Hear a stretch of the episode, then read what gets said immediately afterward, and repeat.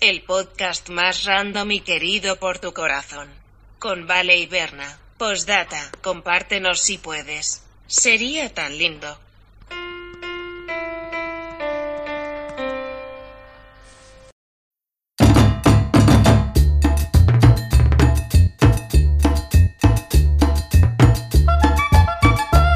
Bienvenidos sean todos los abyectos del universo. Acá, a tu programa Hola. favorito. Semi favorito, abyectas. Eh, bienvenidos sea agosto, el mes de los gatos. Hola, Vale Grun. Hola, ¿cómo estamos? Acá, estupendo, estupendo. Si yo fuera un gato, yo siempre lo he dicho, yo sería un gato de pelo largo, café y con pedacitos de pasteles en mi piel, porque sería un gato de pastelería. ¿Tú qué tipo de gato serías? Ay, no sé, qué buena pregunta. Yo también creo que sería, no sé, yo tenía una gata que era pelúa, pero tampoco tan pelúa. Yo creo que sería como, como así como Garfield. Como du- durmiendo todo el día, ese tipo de gato No. sería. No, no, no, pero como de la, así era como, Mm. Ese era tu gato que se llamaba Gata sí, que nunca tuvo nombre. y la pobre se llamaba Gata. Y respondía ya y todo. Cáchate que hoy día nosotros vivimos como en un tercer cuarto piso, porque el piso que toca la tierra acá es el piso cero y el piso que para nosotras es piso 2 acá es piso 1. Entonces vivimos en un piso 4 o piso Ya. 3, da lo mismo. Sí. Y, y la Mominesh ama la terraza, entonces ella es como vigilante, la vecina de vigilante. Y estaba, yo estaba en la mesa de- del comedor mirándola en la terraza y ella miraba lo que ocurría en el patio. Y de pronto ¿Qué me doy pasó? cuenta que una gaviota estaba asesinando una paloma. Asesinando, te lo prometo. Y lo más impresionante es que yo dije, no, pues si la Momo no puede tener tan buena vista. Y yo la veo y la Momo reaccionaba a esto, porque de pronto llegó otra gaviota, entonces la gaviota asesina se asustó y la Momo movió su cuerpo hacia atrás como... ¡Ah!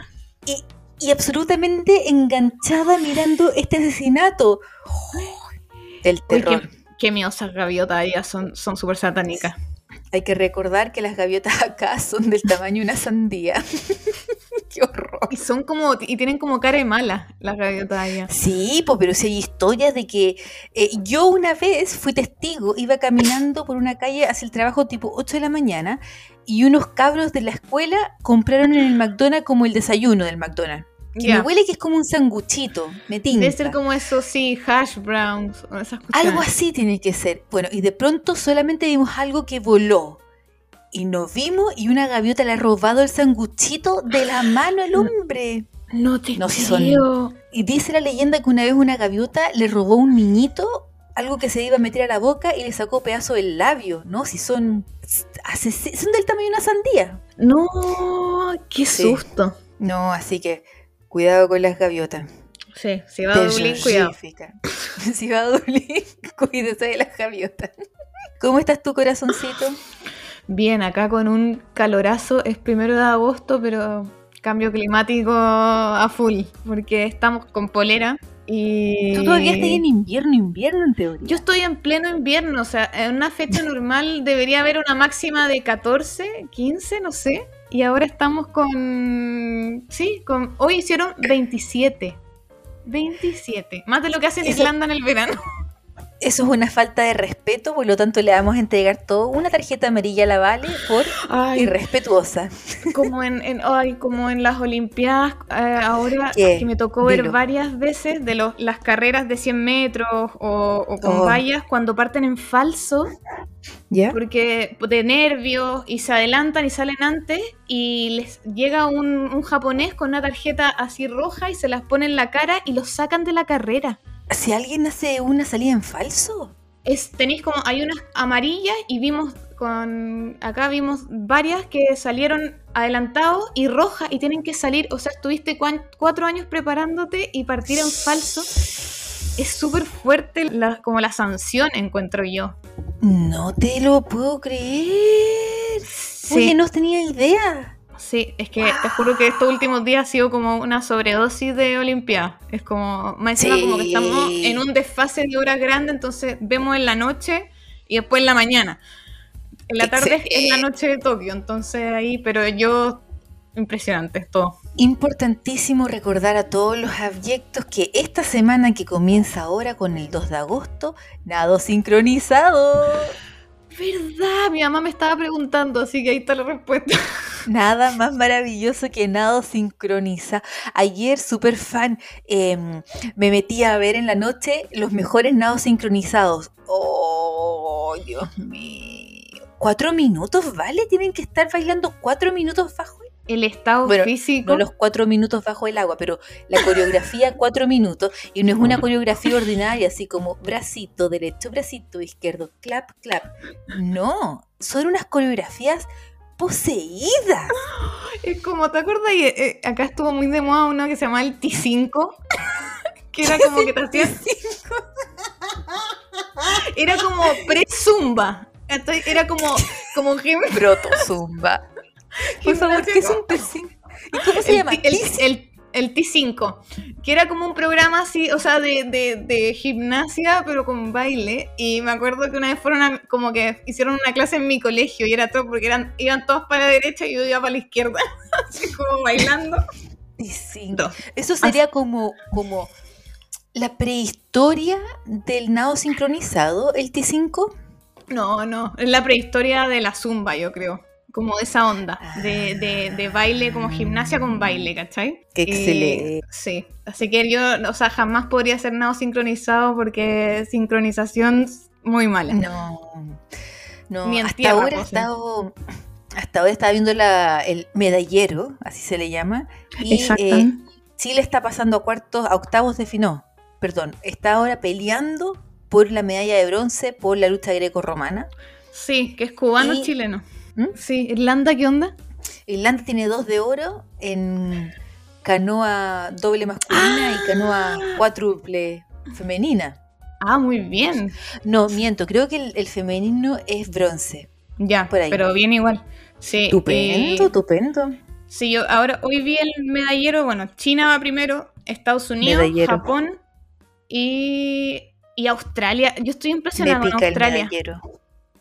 No, pues si le pica, le pega mucho, le pega mucho. Sí, pero tú- un país que no es, o sea, que es grande, pero no es tan grande, y son todos, están metidos en todo, desde BMX, en la bicicleta, en natación, en... en- Pero sí, tan- piensa, piensa que son dos Europas, el tamaño de Australia son dos Europas, entonces, claro, tiene que haber ahí de todo.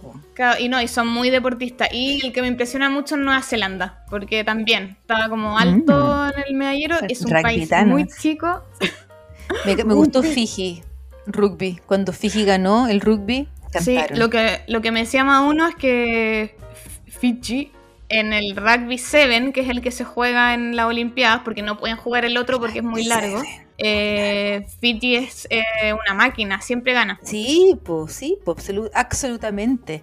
En Absolutamente. fin, si usted no es un fan de las Olimpiadas, no se preocupe porque acá se acabó el tema. Sí. Oye, Sí. para hoy día le tenemos el siguiente, eh, el índice. Este es el índice del día de hoy. Hoy día, como usted ya sabe, tenemos un tema très joli. Uh, très joli. Sacre bleu. ¿Qué es eso? No sé, siempre, o sea, Sacre Bleu, así como, wow, Dios mío, así. Me acuerdo que siempre en las películas, en La Sirenita, ¿te acuerdas? Hay una parte que está Sebastián, el, el cangrejo, cuando Sí. la va a buscar a, a la tierra y en una parte hay un chef que es como, que es francés y canta una canción y en una parte dice Ya. Sacre Bleu. Todavía se me quedó grabada siempre. Mm, Bueno, el índice para hoy tenemos nuestras historias principales, luego tenemos todo lo que te es un Amazon Review, tenemos el Buenos días, buenas cacas, Manuel de Manuel, y vamos a cerrar la jornada de hoy con el horóscopo para que te acompañe el resto de la estamos semana. esperando eh, el horóscopo. Los Géminis sobre todo. Sí, estamos, estamos nerviosos. Y, mi mamá que es Virgo también lo estaba esperando. Virgo aparece esta semana, aparece esta semana. Como todos ya saben, porque obvio ya leyeron el tema, la de esta semana se nos ocurrió, no sé por qué, hablar de Francia. Puede ser que nos inspiró la foto de Macron, ¿vale?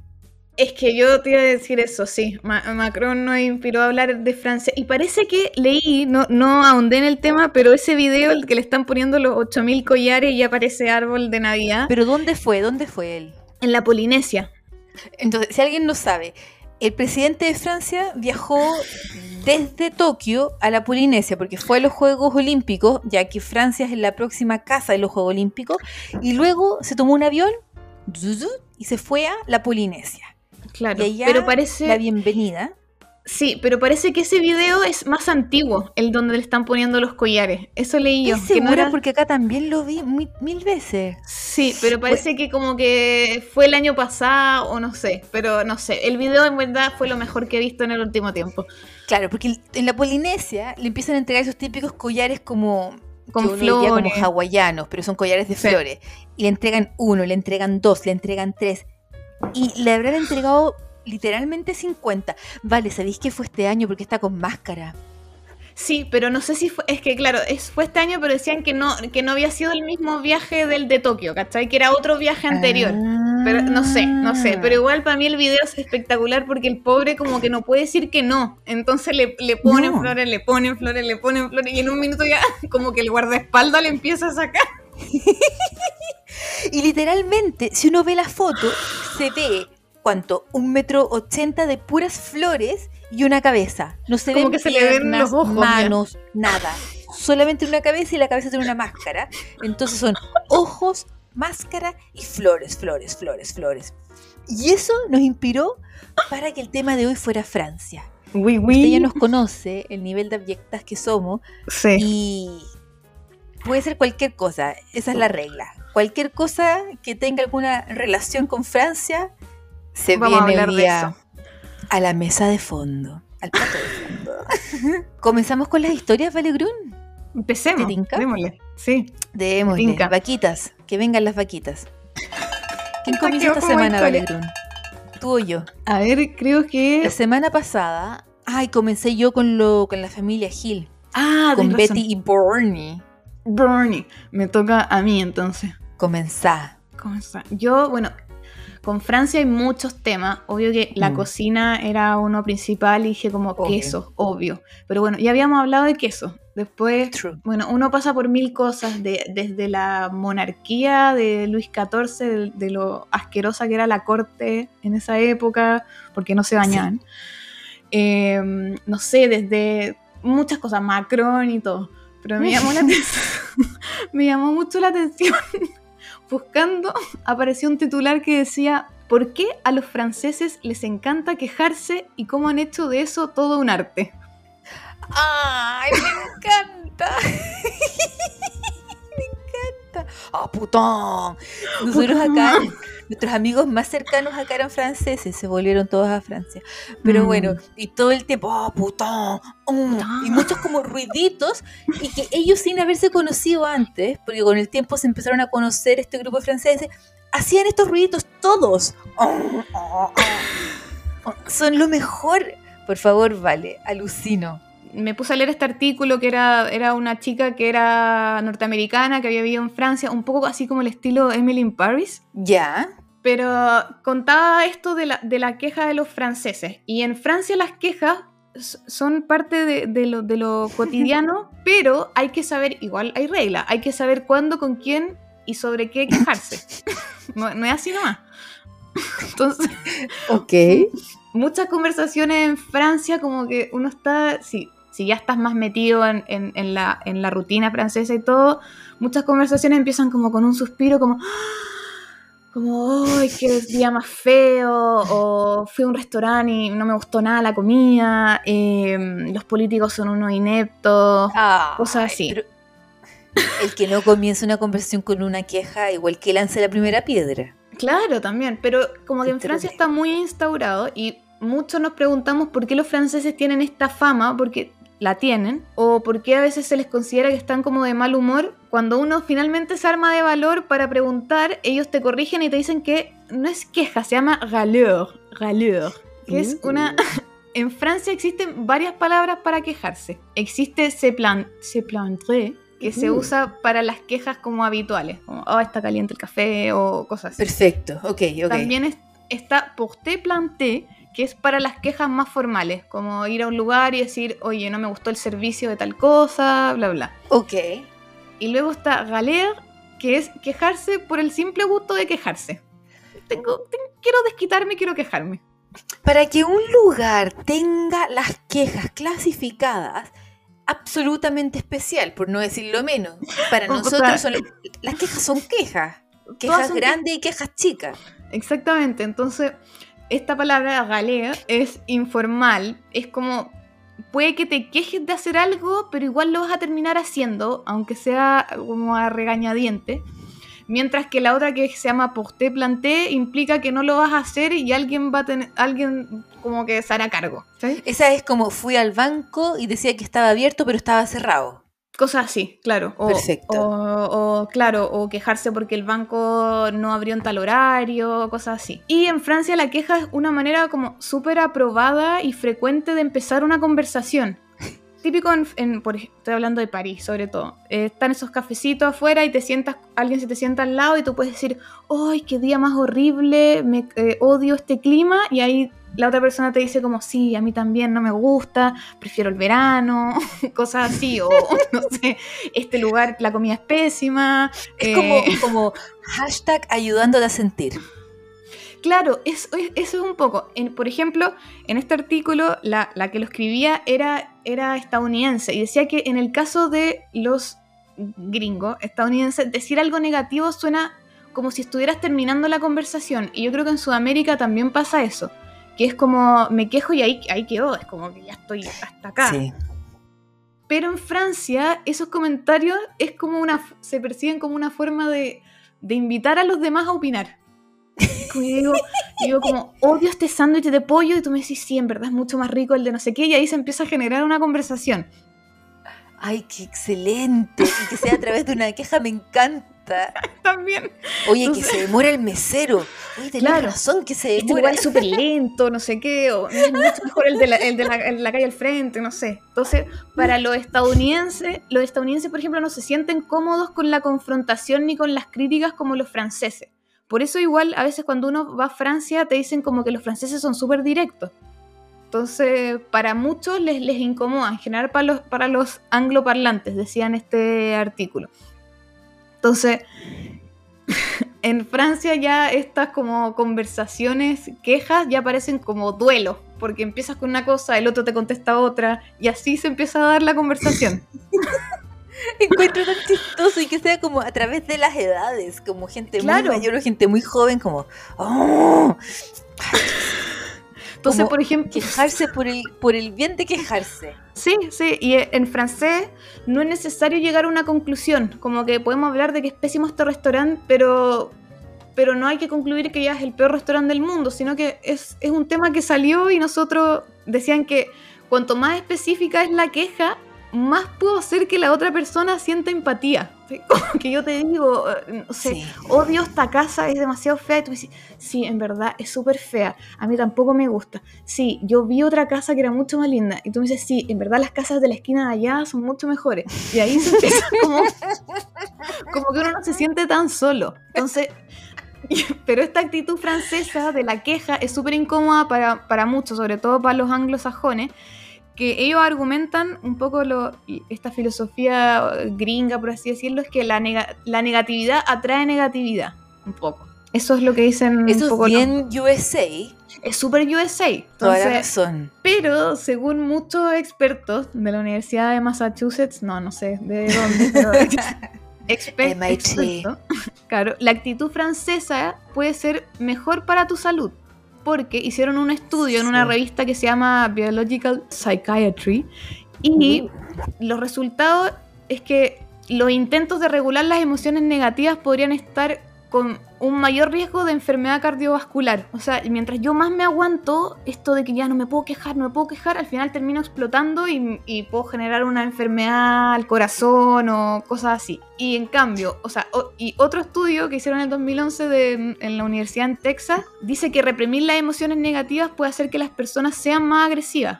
¿Sabes? Porque te guardas, te guardas, te guardas. Igual, yo encuentro que hace sentido. Yo encuentro que hace sentido como el quejarse y decir, como cuando uno va como, a- como con tu terapista, terapeuta, perdón, Claro. terapista. Y, y uno dice como que, ay, que me carga esto, versus como, no, si igual puedo estar bien, si, si no estaba tan helada la sopa, no Claro, sé qué. exacto. Entonces, igual esto no quiere decir que, que quejarse sea siempre positivo. O sea, obvio que tiene que haber un límite. Y de hecho, como si ya te quejas con demasiada frecuencia, puede hacer que te quedes como, co- como que te quedas en una espiral de quejumbre. En el fondo, los franceses lo hacen un poco para desquitarse, pero hay un límite. Y bueno, la, la pregunta es, ¿pero de qué es lo que más se quejan los franceses al final? ¿Por qué son tan buenos para quejarse? Y según Yo- una a ver. ¿qué fue? Comida. Tiene que ser comida, ¿no? de que se quejan sobre la comida, lo, lo que más se quejan. Sí. Mm, mm. ¿No? Igual es medio predecible, pero según una encuesta, el 48% de los franceses que encuestaron dijo que de lo que más se quejaba era del gobierno. ¡Wow! Mientras tanto, los problemas personales ocupan un lugar muy bajo. No, no, no se quejan tanto de sus problemas personales. Oye, Eh, este Macron que se fue a Japón y después se fue a la Polinesia y nosotros acá. Claro, como cosas así. Claro, por ejemplo, en la, en la encuesta un 23% se queja cuando la gente no les devuelve la llamada. Eso era un, un motivo grande. Un 33% se queja cuando no pueden encontrar sus llaves o el celular. Y solo el 12% se queja de problemas relacionados con sus hijos. Que igual, bien abajo. Bien abajo, bien abajo. Claro, Yo hubiese puesto el gobierno, comida personal. Claro, yo también hubiera pensado como algo de la comida o no sé. Entonces, como había una frase que decía la, la- la que escribía el artículo que decía, creo que los franceses son optimistas y positivos sobre sí mismos y sobre sus vidas, pero tienden a ser muy duros con su país. Que eso queda un poco claro que es de lo que más se quejan. Es una buena conclusión pensarlo así. Que ellos no se centran tanto en la cosa personal, sino que es más de lo de, afuera, del acontecer o, cosas poco, por así decirlo, más banales, que era eso de que se quejan de que no encuentran el celular, que no encuentran las llaves, o, claro, que la sopa llegó fría. Claro, y dice como también de que, de que mucha gente es que no, no, no se quejan porque quieran cambiar algo, sino que ya es como un tic cultural y de conversación. Es como pa- para iniciar una conversación, muchos la empiezan con una queja y eso rompe el hielo. Entonces, Eso yo creo que es fundamental. Rompe el hielo. Yo sí, creo que es un súper buen punto.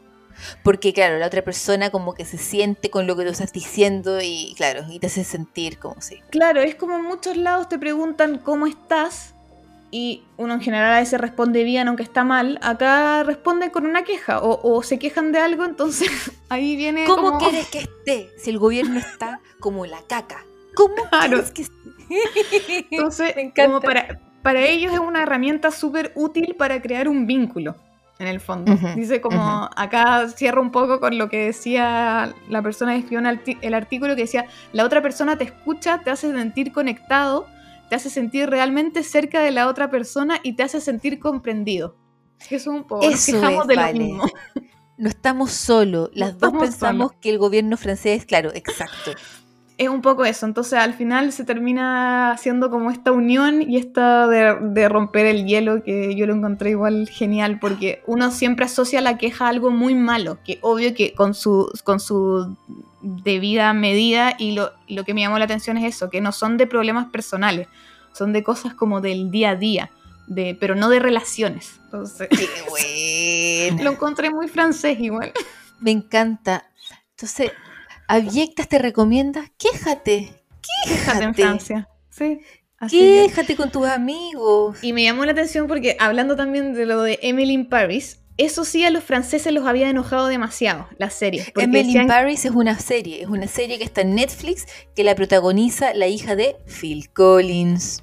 Exactamente. Y ahí, o sea, los franceses estaban enojados porque decían como que los muestran que los franceses llegan tarde, a la, porque llegan como una hora después al trabajo, cosas así. Y ellos decían como nos hacen quedar como flojos o como mala onda, porque todos son como mala onda con ella. Y la serie los había enojado mucho porque ellos decían como lo entendieron de una forma muy gringa esto de la queja, que no, ellos no lo asocian a algo negativo. Pero claro, lo- los gringos que tienen otra manera de pensar, sí. Sí, es claro. Ay, esta, esa serie está en Netflix para que la, la vean. Es bien, es amorosa, es livianita. Están grabando la serie número 2 ahora, bien Sí, francesa. si quieren ver algo para ponerse en modo avión, eh, eh, eh, perfecto. Sí, y, y Francia que Y no puede ser más bonito. París espectacular. París. Oh. Yo le quiero mandar hoy día cariños, un, un beso gigante porque hoy día estamos grabando un domingo con la Vale y hoy día es el cumpleaños de mi tía Paulina. Te que tía Ah. Paulina, mi madrina, y mi madrina habla francés como los dioses y ella puede cantar esa... "Oh, bueno, Ay, deja". Edith- Edith Piaf.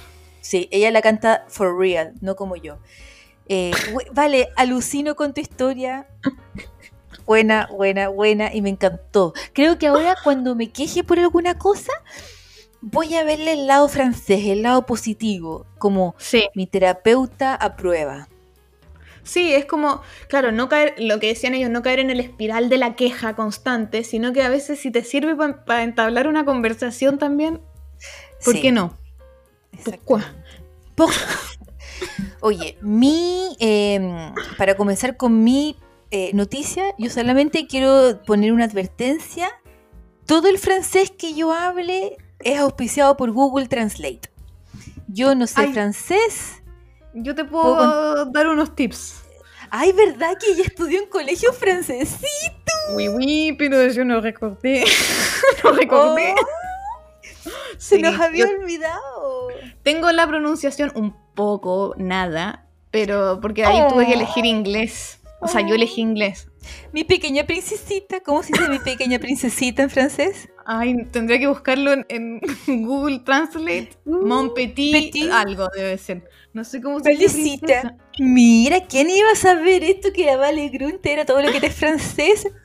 Bueno, entonces, como disclaimer de esta historia, voy a, voy a hacer un, ¿cómo se dice? Voy a contar algo. Hace muchos años atrás, mi mamá me regaló un curso de francés. Me regaló un diccionario de francés con unos compact para aprender francés. Esto estamos hablando de hace 15 años atrás. Porque era la época del compact, ¿no es cierto? Cuando uno aprendía cosas de compact disc, Claro, sí. del terror. Bueno, y 15 años atrás. Y pasaron los años y el 2009 yo me fui a Australia. Y me llevé mi curso de francés, el cual todavía no había comenzado, pero me lo llevé a Francia con las ganas de aprender francés.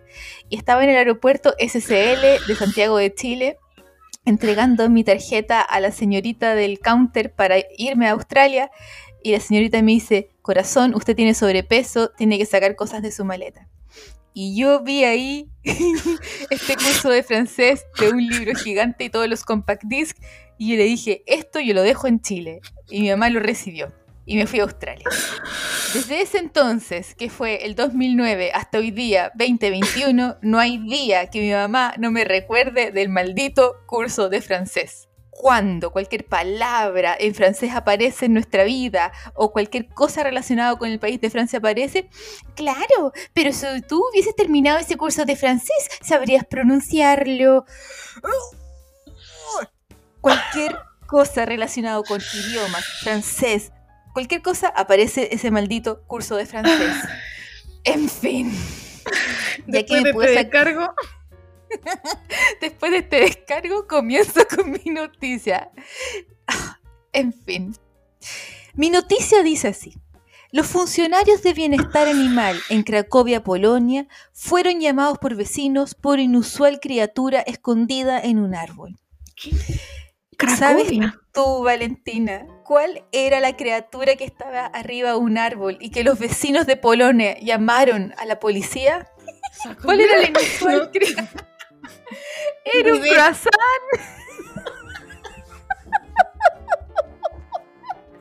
un croissant en un árbol. Había un croissant en un árbol, que era un croissant de un tamaño mediano grande en un árbol.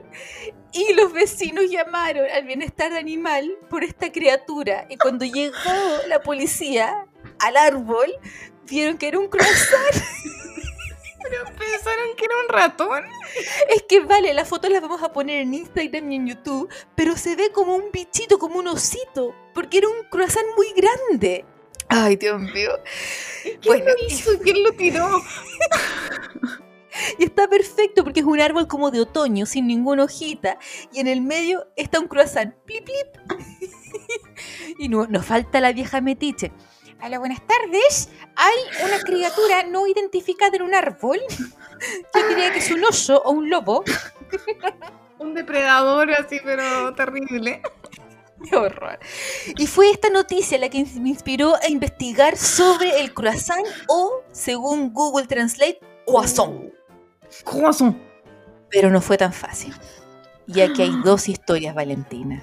La primera que te voy a contar es la más famosa y la más como romántica. Y la segunda es la que por temas de años y registros históricos podría ser la más cercana a la realidad. Contá, contá. Ay, Dios mío. La historia, historia, vida y obra del croissant. Yo honestamente le voy a decir croissant muchas veces, pero usted cada vez que yo diga croissant, usted reemplace por croissant. ¿Cómo se dice principista? Croissant. Croissant. La- la- me acuerdo que nosotros teníamos una profesora en el colegio de francés. Y yo me acuerdo que al principio a mí no me gustaba nada el francés porque era todo este. Sí. La R. Después me terminó gustando. Y la profesora era súper exagerada. Era como. Croissant. Croissant. Y yo, como. No. Salir un pollo volando. Me va a salir un escupitajo. En 1683, el Imperio Otomano, o Imperio Turco, trató de conquistar la ciudad de Viena, en Austria. Esto sería, hoy en día, se conoce como la Guerra Turca. Aprendiendo con Bernat, ¿quién lo hubiese pensado? Al igual que los otomanos, los vieneses eran muy poderosos y una de las razones del por qué estaban como con tal nivel de poder era que la ciudad estaba rodeada por murallas. Entonces, imagínense ustedes una ciudad llamada Viena y toda esta, ¿cómo se dice? Como protegida por murallas. Los otomanos o los turcos dijeron, ¿qué vamos a hacer? Tenemos que entrar a Viena y dijeron, tate. En la noche vamos a mandar a guerreros, van a hacer hoyos, van a cruzar la pared y ¿Ya? para la mañana, cuando los vieneses se despierten, tararán, estamos todos adentro y chao con Viena. ¿Y la vienesa? Solo quiero decir eso mismo. Cada vez que yo digo los vieneses, me imagino una vienesa. Una vienesa en Chile es una salchicha. Una salchicha. Nada más chistoso que. Hola, ¿de dónde eres tú de Viena? Salas. Alvarito Salas. La mamá de Vale me manda videos de Alvarito Sala. Mi mamá dijo que ya no podía más de risa. Y dijo, lo tengo que mandar a la Verne. Me mandó videos de Alvarito Salas. Ay, Dios mío. Como que me está saliendo el tiro por la culata con Alvarito Salas, vale. Igual me reí, debo reconocer. Bueno, entonces, los otomanos empezaron a excavar, pero Viena se salvó. Y lo que salvó a Viena fue el pan. Al igual que para toda la humanidad, el pan es un bien de primera necesidad. Tanto o sea, así. ¿qué haríamos sin pan? ¡Ay, pancito! Tanto así que Viena, a lo largo de la ciudad, tenía muchísimas panaderías. O sea, como, claro, panaderías, pastelerías. Y la única forma de tener un pan fresco y, y rico, temprano en la mañana para el desayuno, es comenzar haciendo el pan muchas horas antes. Como, qué sé yo, 3, 4 de la mañana. Cuenta la leyenda que esa noche en particular, algunos de los panaderos escucharon unos ruidos raros por debajo de ellos. ¿Cómo se llama esas teleseries que ruido novela? No, Ah, eh, no, radioteatro. radioteatro, en abyectas. Escucharon unos ruidos por debajo de ellos, los panaderos corrieron donde los guardias y los guardias tatacatán pelearon con los otomanos y Viena ganó. Toda Viena celebró la victoria y los panaderos crearon una masita llamada Kipfe, que es una masita con forma de media luna, la que simboliza la estrella que está en la bandera turca. ¿Qué tal? Con el paso de los años, Viena siguió ganando batallas y la tradición de la masita Kipfe, no, Kipfe, ahí está, Kipfe. Fue creciendo y creciendo, haciéndose más famosa entre todos los austriacos, incluso entre la realeza austraquia, austriaca. uh. Austria. Suena, por ejemplo, una princesa austriaca llamada María Antonieta. Por supuesto, que, que coman pasteles. Cuando María Antonieta se fue a Francia, llegó un momento en que extrañaba la comida de su casa. Y entre Obvio. ellos estaban estas masitas famosas, los kipfe. Y María Antonieta, la Mari, le encargó a la cocina del palacio recrear las masitas y los cocineros o los pasteleros del palacio decidieron llevar los quifpes al siguiente nivel integrando la técnica francesa de repostería llamada la masa de hoja o hojaldre. Los panaderos renombraron la masita quispe con la nueva masa, con la masa de hoja, como luna creciente, por su parecido a media luna, lo que en francés se dice poisson, creciente. Mira vos. Mira vos, y acá lamentablemente es cuando todo se desmorona, No. ya que se han encontrado registros de estas masitas Kispes de Austria desde el 1200, lo cual son 400 años antes de los otomanes. ¿Qué? Teoría número uno del croissant se nos va por el water. El retrete. Espiral de caca. Oye, yo ya estaba, pero a full con eso. Yo también, yo amé esto, yo amé la teoría de que María Antonieta Sí. agarró su quispe, lo echaba de menos y Francia lo arregló. Croissant. Error.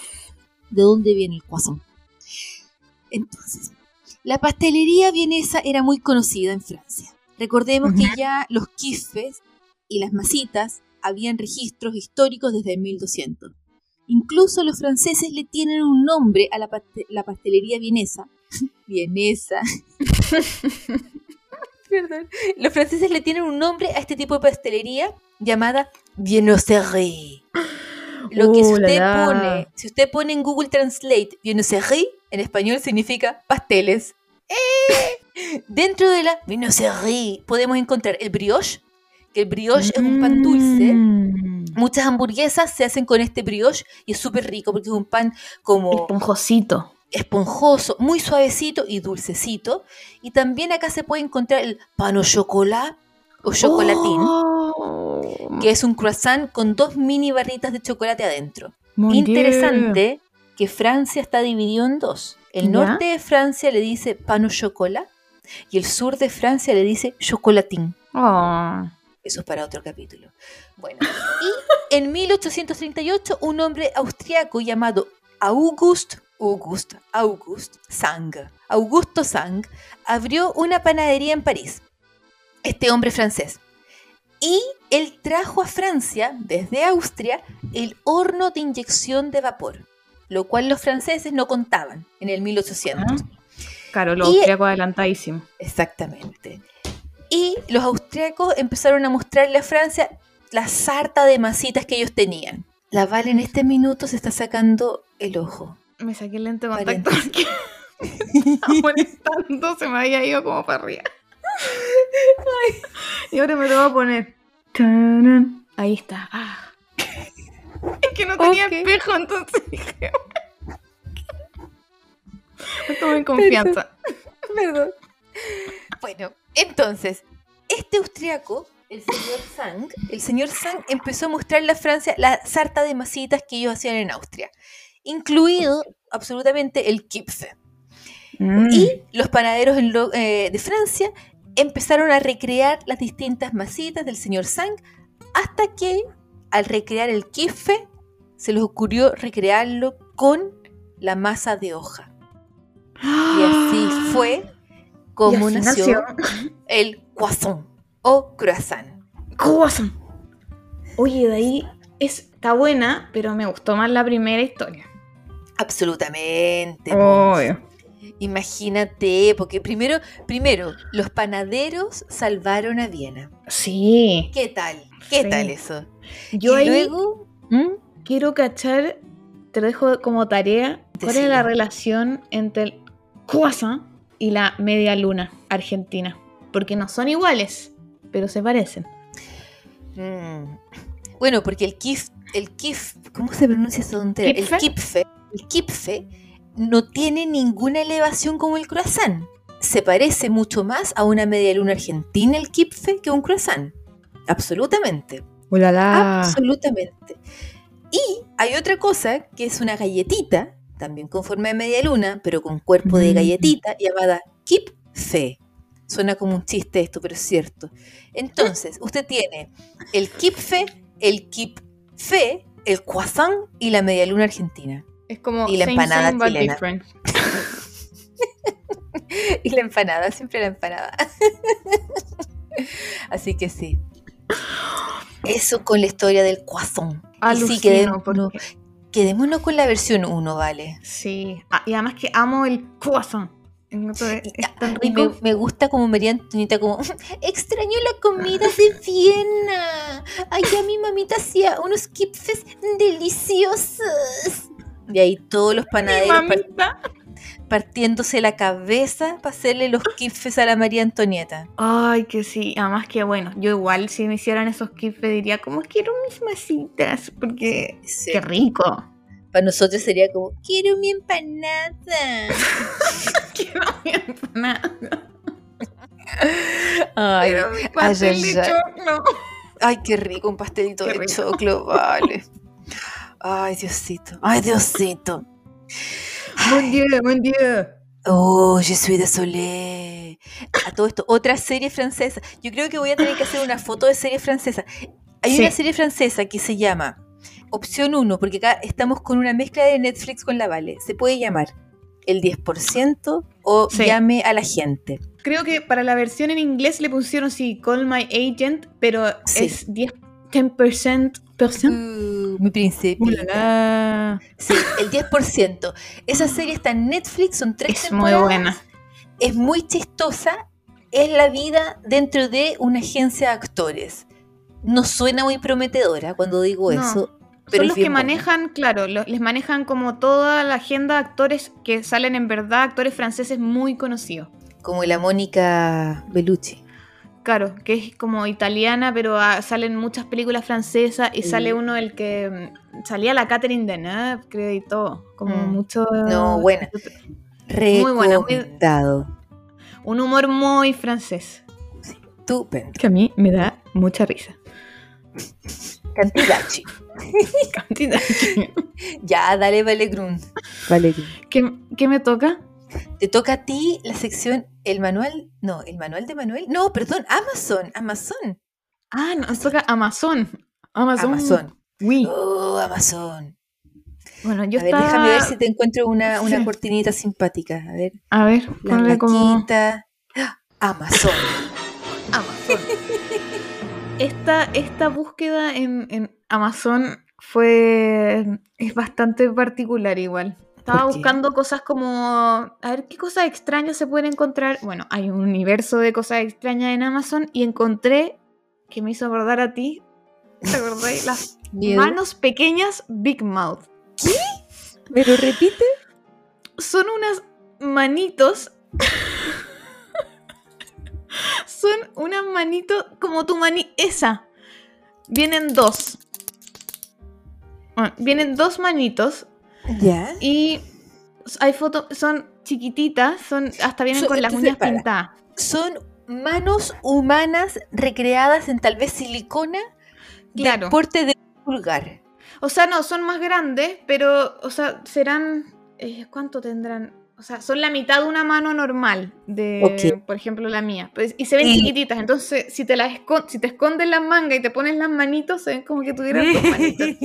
Hola. Y son como, son como plásticas, las micromanos. Sí, son como plásticas, deben ser mucho para disfraz o cosas así, o hay gente, bueno, que las puede usar, no sé, para otras cosas. y encontré una un review que decía, no hay suficientes palabras para expresar mi gratitud por estas pequeñas manos. Un día vinieron a mí en una visión y supe que tenía que tenerlos. Me han hecho más cercano a mis amigos, me han traído paz mental y lo más importante, han fortalecido mi relación con Dios. Todo el mundo necesita un par de manos diminutas, incluso si todavía no lo sabe. Mantente bendecido. Pero, pe- mantente bendecido. Pero ¿por qué unas manitos pequeñas me van a acercar a Dios? No sé, creo que él estaba buscando algo... Es que las fotos te juro que son tan graciosas porque además hay accesorios para estas manitos. Hay unos como guantes de como con forma de garrita de tigre que tú le pones arriba de las manitos.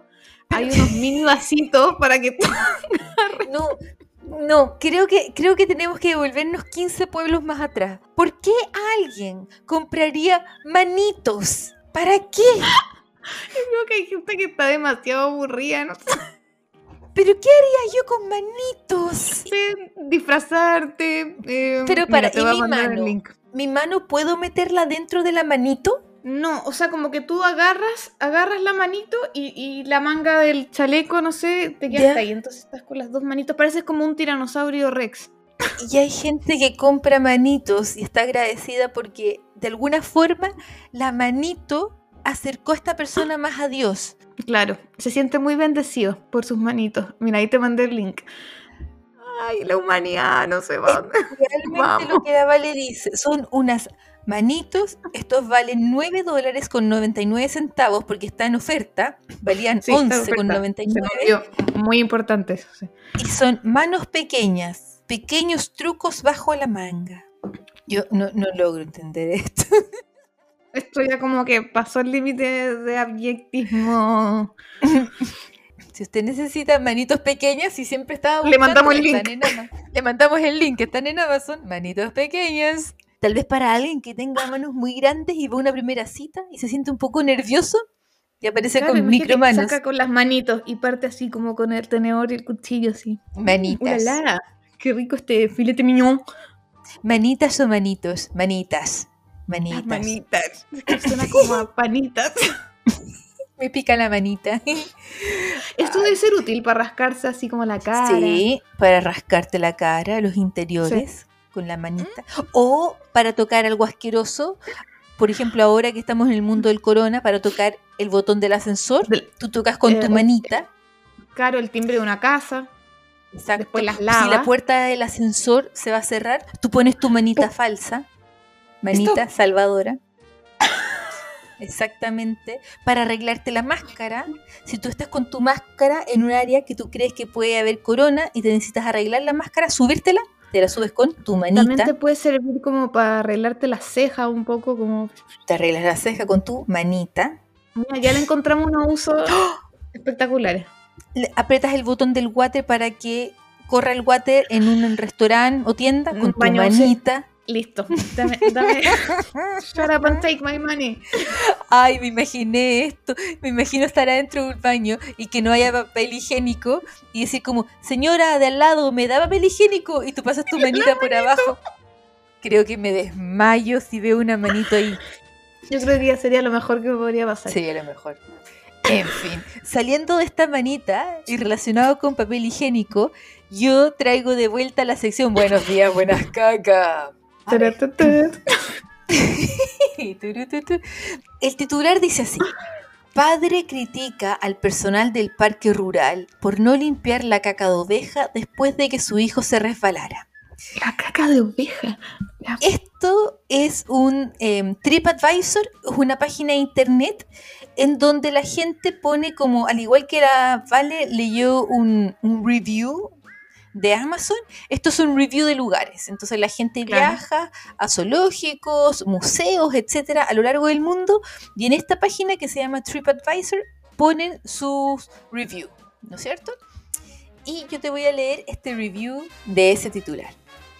Siempre he admirado este lugar, el Parque de Esculturas de Yorkshire, por los maravillosos paisajes y el arte creativo, aunque el precio ha subido debido a COVID. El Mm. café, o más bien dicho, una ventana abierta, no tenía comida apta para niños y los miembros del personal parecían más preocupados por pararse en la parte de atrás y hablar entre ellos que por cumplir sus funciones laborales. Ningún punto Uy. positivo hasta ahora. No, nada. Encontré esto extremadamente grosero e irrespetuoso, ya que en realidad habíamos pagado para estar allí. La peor parte fue que mi pequeño de dos años cayó en una pila gigante de caca de oveja, mojada y descuidada, lo que hizo que no solo estuviera cubierto de caca, sino que corriera el riesgo de enfermarse y traumatizarse. Estaba extremadamente molesto, por no mencionar el hecho de que ahora tenemos prendas de vestir arruinadas. Vi a un montón de personal circulando en vehículos, sin nada que hacer. Así que le sugiero que utilice a su personal para limpiar los desechos de los animales y al menos crear un camino designado para los turistas, especialmente los cochecitos y los niños pequeños. No regresaré y solicitaré un reembolso. Espero que acepte este testimonio de modo de que el lugar sea más adecuado para todos. El Yorkshire Sculpture Parque respondió con una disculpa por la mala experiencia del turista, pero advierte que los animales producen excrementos en el parque. Pero obvio. Aunque bueno, debe haber sido un cerro. Ay, me dio, me dio tan- me- era como una mezcla como entre pena y risa, porque, claro, pues los animales hacen caca, pues es como una granja animal. Pero por otro lado, ¿cuánta caca habrá habido para que el pobre niño se ti, ti, ti, pi? voló? Cayera ahí. Dios santo. Así que sí. Cuidado por donde pisa. Sí, cuidado, sobre todo si en ese parque, cuidado con la caca de oveja. Oveja era, ¿cierto? Sí. Sí. Pero la caca de oveja no son bolitas. No, eso es más de conejo. Yo creo que igual la caca, la caca, la oveja hace su buena, como que todo eso, la caca, las vacas, como hacen como en cerro, ¿no? Veterinarios de...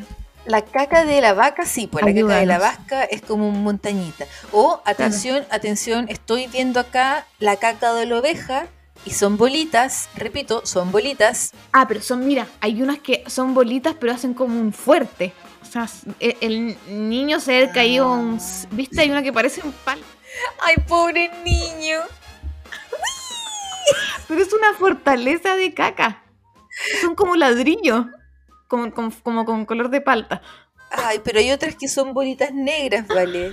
Estoy pero impresionada. Tal vez el niñito se cayó sobre diarrea de oveja, porque hay unas que son Yo como creo. más blanditas. Ay, sí. Ay, Sí. pobre niño. Traumado de por vida. Y con las ovejas que son tan simpáticas. Son tan... Ay, Dios. Antes de irnos a nuestra próxima sección, quiero nuevamente pedir perdón a cualquier persona que hable francés por nuestra pronunciación, especialmente la mía, ya que la princesita, ella habla un poco de francés, pero yo no sé hablar francés y no haré ese curso de francés, mamá, no lo voy a hacer. Música mística. Este horóscopo. Este horóscopo yo no lo inventé, este horóscopo es de 1979. Ya. Y vamos a ver los próximos cuatro signos. Géminis, Tururú. Del 21 de mayo al 20 de junio. Eres un pensador rápido e inteligente. Le agradas a la gente. Te inclinas a esperar demasiado por muy poco.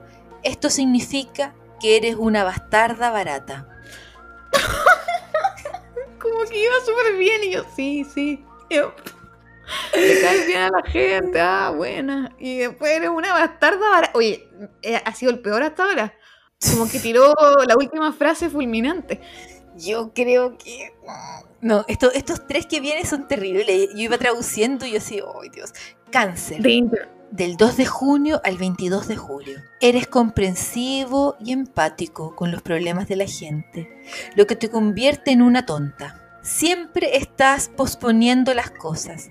Es por eso que siempre estarás recibiendo asistencia social y no valdrás un maldito centavo. Todo el mundo en la cárcel es un cáncer. No, esto va peor.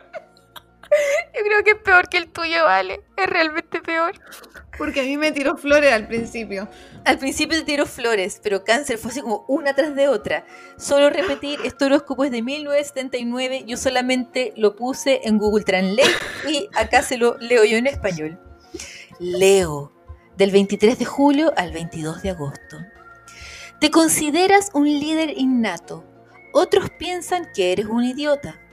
La mayoría de los leos son matones. Eres vanidosa y no puedes tolerar las críticas honestas. Tu arrogancia es repugnante.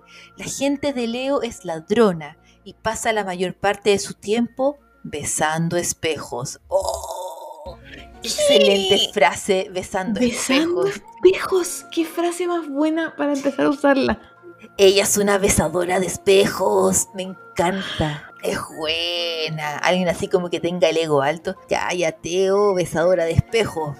Oh, impresionante. Impresionante. Queridos radioescuchas, cerramos la sesión del horóscopo con Virgo. Del 23 de horóscopo. Ay, del 23 de horóscopo, Y yo sí, ¿cuál? 23. perdón. Del 23 de agosto al 22 de septiembre. Eres del tipo lógico y odias la discordia. No tienes emociones y a menudo te duermes mientras besas a alguien. ¿Qué? Como que le estaba dando un beso a alguien y... Así que eso con el horóscopo de la semana. La próxima semana vemos los últimos cuatro signos. Bernardita. Sultana. Bernardita Sultana. Que nos vaya bien, que nos vaya bien. En fin. Y eso. Oye, el capítulo se me pasó volando, Valegrún. Eh, se me pasó, pero muy rápido.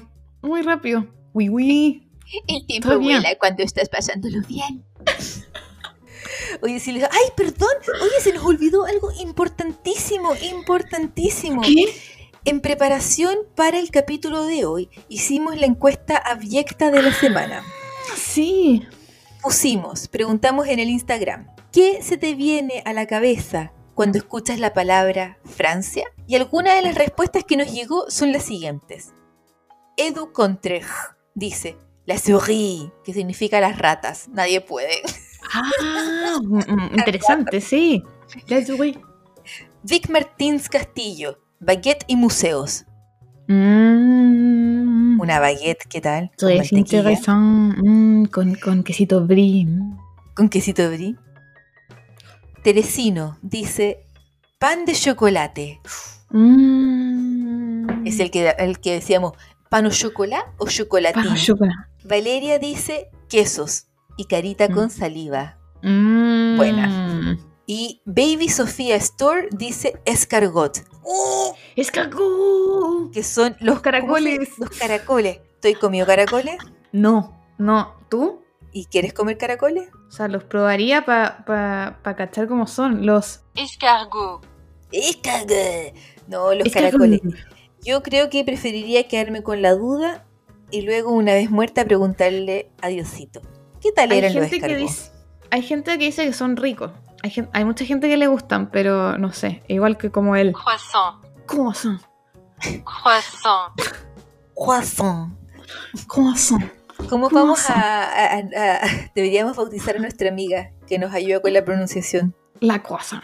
La La croissant. la croissant. Así que eso. Oye, si alguien ha probado los escargots o los caracoles, cuéntanos. cuéntenos. Baby Sofía Store, cuéntenos qué tal son los escargots, por favor. Sí, eh, a mí me intriga. Ay, cuidado. Solo sé que hay un platito especial, que viene en un platito que tiene hoyitos. Y cada hoyito viene un caracol. Mish. Sí, Así sí. que eso. Muchas Sí, gracias por textura. escucharnos. Ugh. Gracias por escucharnos a todos. Creo que somos más ricos que un escargot. Saludos a Bien todos. sûr. Disfruten su verano o disfruten su invierno caluroso como lo estaba disfrutando la. Vale. Sí, sí. Estoy con. Oh, sigo sin usar un chaleco ahora. So- y son las. Van a ser las seis. La Vale está con un polo o un t-shirt. Y nos vemos el próximo martes comentando todo lo que te es la ceremonia lamentablemente de clausura de ¿Cuándo se termina el el 3? próximo, el próximo domingo. Es. ¿Por qué? Que duren para siempre. Siempre que sigan compitiendo en un loop. ¡Corre! ¡Sigue corriendo! Y bueno, todo, todo un análisis profesional y con mucho conocimiento sobre nado sincronizado la próxima semana. Muchos cariños a todos, gracias por escucharnos y déjenos sus Teque. mensajes. Teque, teque, teque, teque. Adiós. Au revoir. Ciao. Au revoir. Salut.